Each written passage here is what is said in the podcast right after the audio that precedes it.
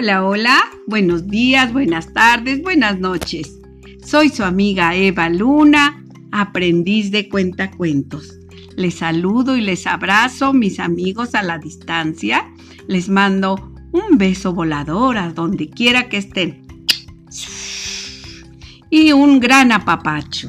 Hoy quiero apapacharlos con esta fábula titulada El perro y el pedazo de carne y dice así. Un día, un perro que se creía muy listo robó de una carnicería un gran pedazo de carne. Corrió, corrió lejos para poder comérselo con tranquilidad. Iba cruzando un puente sobre un profundo y tranquilo río.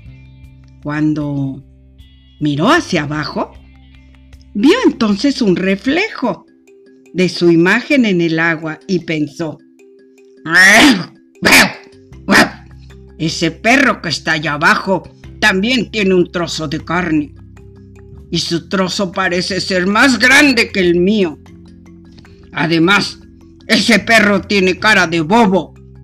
Lo voy a asustar y me quedaré con los dos trozos de carne. ¡Qué listo soy! dijo él. Pero, al abrir el hocico para ladrar, el pedazo de carne que llevaba en él cayó al río, se hundió en el agua y desapareció. Moraleja. Por pasarse de listo, los listos actúan como bobos. Y colorín colorado, este cuento ha terminado.